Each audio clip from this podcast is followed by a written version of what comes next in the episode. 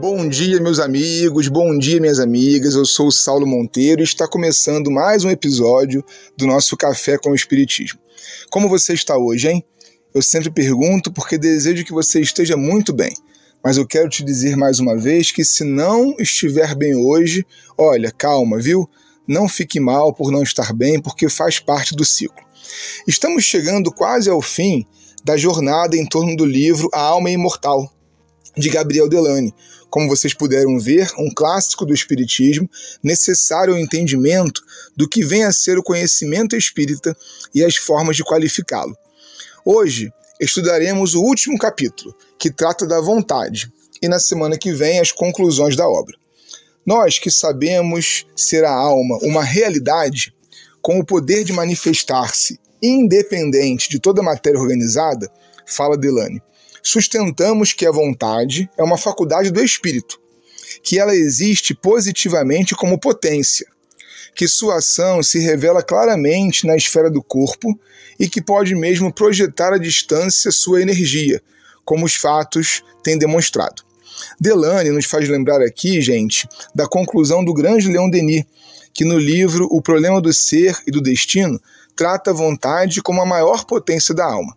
Repara, minha amiga, meu amigo, que não falamos de uma forma romântica ou mística, de uma vontade que supere barreiras físicas exatamente. Aqui se fala dela enquanto potência mental, produto da natureza do ser espiritual que somos cada um e cada uma de nós. A influência da vontade de um hipnotizador, por exemplo, sobre o seu paciente é fato que hoje dispensa qualquer demonstração. A sugestão, cujas formas são tão variadas, tornou incontestável a ação que, sobre o espírito de um paciente sensível, exerce uma ordem formulada de modo imperativo. Essa ordem se grava no espírito do paciente e pode fazer executar todos os movimentos, dar a ele todas as alucinações dos sentidos, como lhe pode perturbar as faculdades intelectuais e até aniquilá-las completamente por certo tempo. Isso significa, na prática, que no campo do pensamento humano tudo está por vir.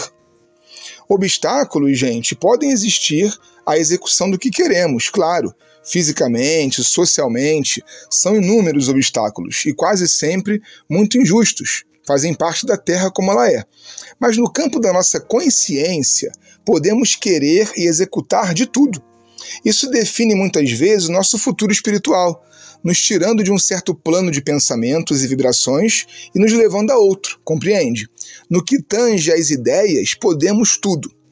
O espírito desencarnado, livre dos limites físicos, aure da matéria cósmica ou fluido universal os elementos de que necessita para formar à sua vontade objetos que tenham a aparência dos diversos corpos existentes na Terra pode igualmente, pela ação da sua vontade, operar na matéria elementar uma transformação íntima, que lhe dá certas propriedades.